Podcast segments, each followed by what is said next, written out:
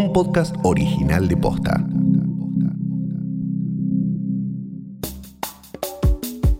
Mientras los hospitales se organizan en torno a la crisis del COVID-19, las personas gestantes están cada vez más expuestas a la posibilidad de sufrir violencia obstétrica. En este episodio te contamos una de estas historias. Hoy es martes 4 de agosto. Soy Martina Sotopose y esto pasó posta. María Rosa Lencina vivía en la Villa 31 Tenía 27 años y cursaba un embarazo de 38 semanas. Cuando empezó a sentir dolores en la zona abdominal, fue al Hospital Fernández. Ahí le hicieron algunos estudios y la mandaron de vuelta a su casa. Al día siguiente volvió al hospital. Horas más tarde, ella y su bebé fallecieron. Mi nombre es Gumercinda Jiménez, soy militante de la Tupac Amaru de Buenos Aires y soy la delegada del comedor Centro Comunitario Judy Presente de la Villa 31, en donde junto con María día a día trabajamos muchos años una compañera militante política de la organización Tupac Amaru, hacía su tarea en el centro comunitario Judy Presente de la Villa 31, trabajaba con nosotras, éramos compañeras desde hace ya años. El viernes, María amaneció con un dolor de vientre constante, agónico. Junto con Norma, su tía, y con Ana, llamaron al SAME. La ambulancia tardó un rato largo en llegar pero finalmente las recogió y las dejó en el Hospital Fernández. Cuando llegaron ahí ya sufrieron la discriminación por el propio personal de seguridad que le advirtió a los médicos que, ojo, que viene de la 31, que ahí están todos apestados de coronavirus. Dijo en donde lo respondió Norma que no tenían coronavirus porque hacía día nomás que se hicieron lo hisopado todo y no tiene nada. Cuando entró en la guardia le dijeron, tiene que ir guardia obstetricia a cuarto piso, pero no pueden usar el ascensor. Entonces rezonga Norma diciéndole que cómo no va a ir por el ascensor, que ella no puede ni moverse del dolor. Bueno, puede ir ella sola. No puede ir sola porque ella no puede ni pararse, sigue siendo Norma, hasta que eh, subió Ana con ella y Norma subió por la escalera. María se acomodó en un rincón con sus bolsos porque no la internaron ni le dieron una camilla.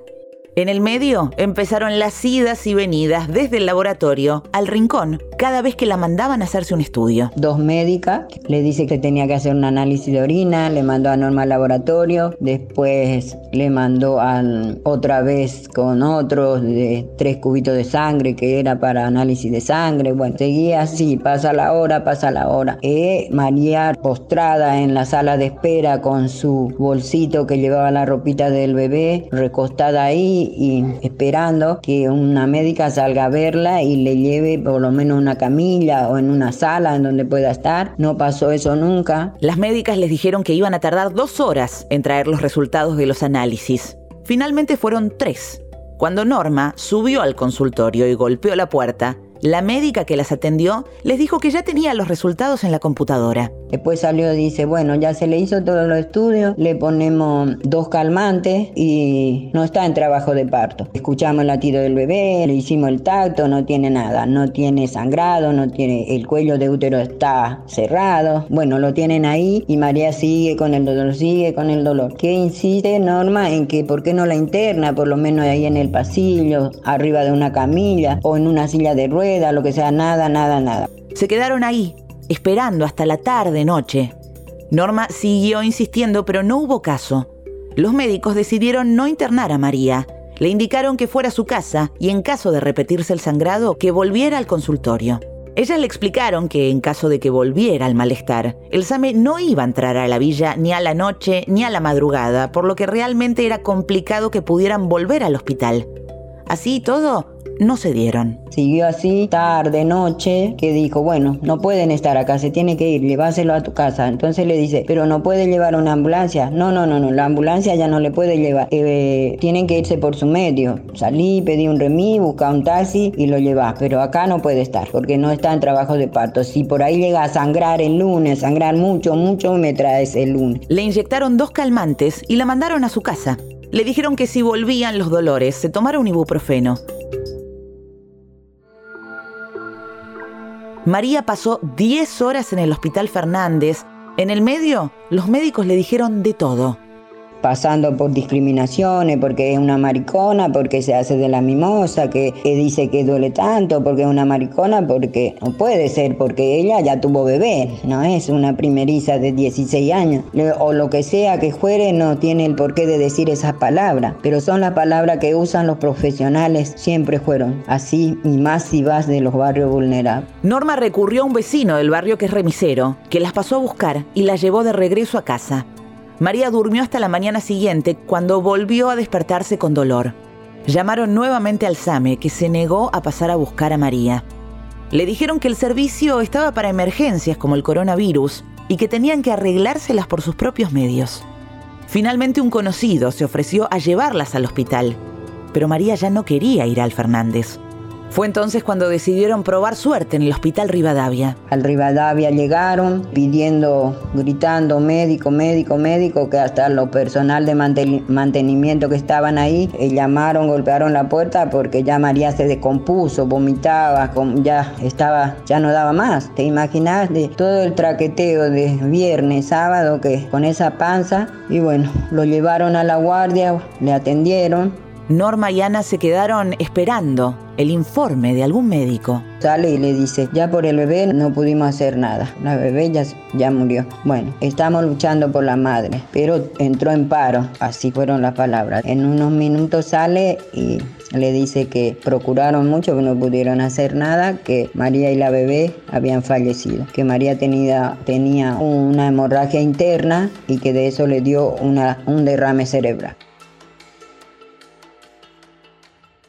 Si bien se radicó una denuncia por abandono de persona y discriminación, todavía nadie se acercó a hablar con la familia de María. Ya no puede regresar a su casa, queda Facundo, su hijito de cinco años que todavía está ansioso esperando a su mamá que llegue con la hermanita. Y ahí estamos con ese dolor, con esa tragedia tan grande. Gumercinda es la delegada del centro comunitario Judith Presente y fue la que se contactó con los medios.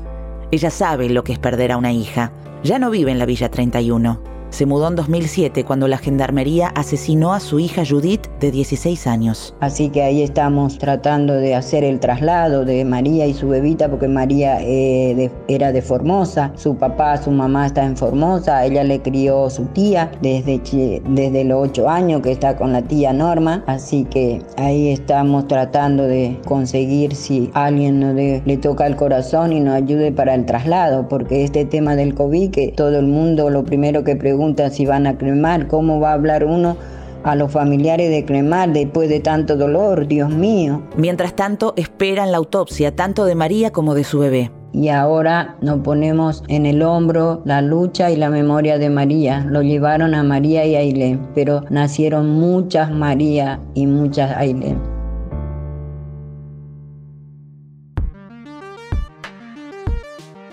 Un estudio realizado por el Observatorio de Violencia Obstétrica de la Argentina de la Asociación Civil Las Casildas arrojó resultados preocupantes.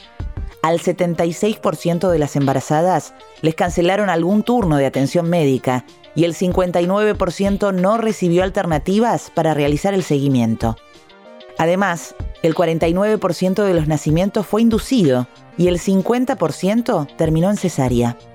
La violencia que viven las personas gestantes se intensificó durante la pandemia y el de María es un caso extremo. Su muerte evidencia la intersección de las desigualdades de género y de clase.